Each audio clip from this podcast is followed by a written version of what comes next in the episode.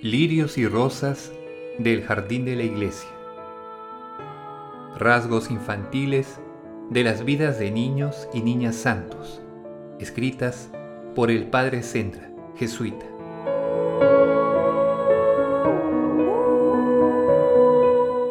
Son lirios y rosas del jardín de la iglesia terreno siempre fecundo en flores de virtud y frutos de santidad.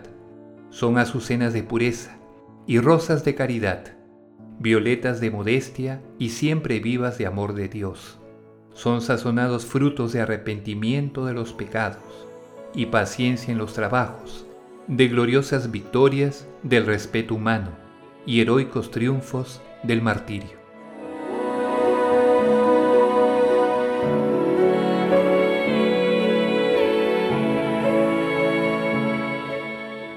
Santa Apolonia.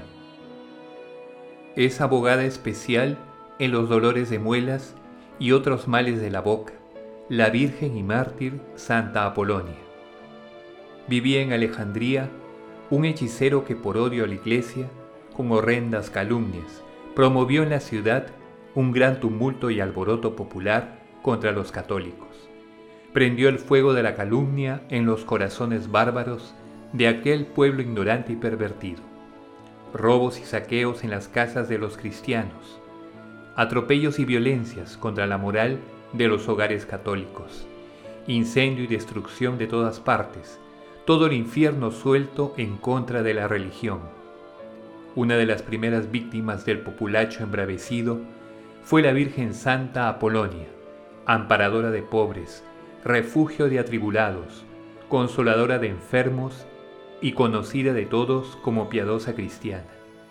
Lleváronla arrastrando hasta la plaza pública, donde molida a palos, quebrados con piedras todos sus dientes, deshechas con una barra de hierro sus mejillas, querían que renegase de su Dios y de su virginidad.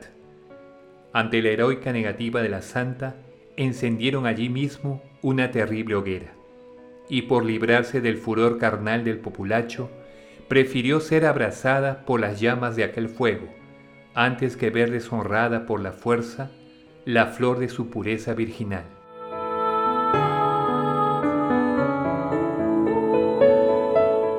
Oración. Dios mío, por Santa Apolonia, libradme de los dolores de muelas en el cuerpo, pero mucho más de los pecados de la lengua en el alma. Amén.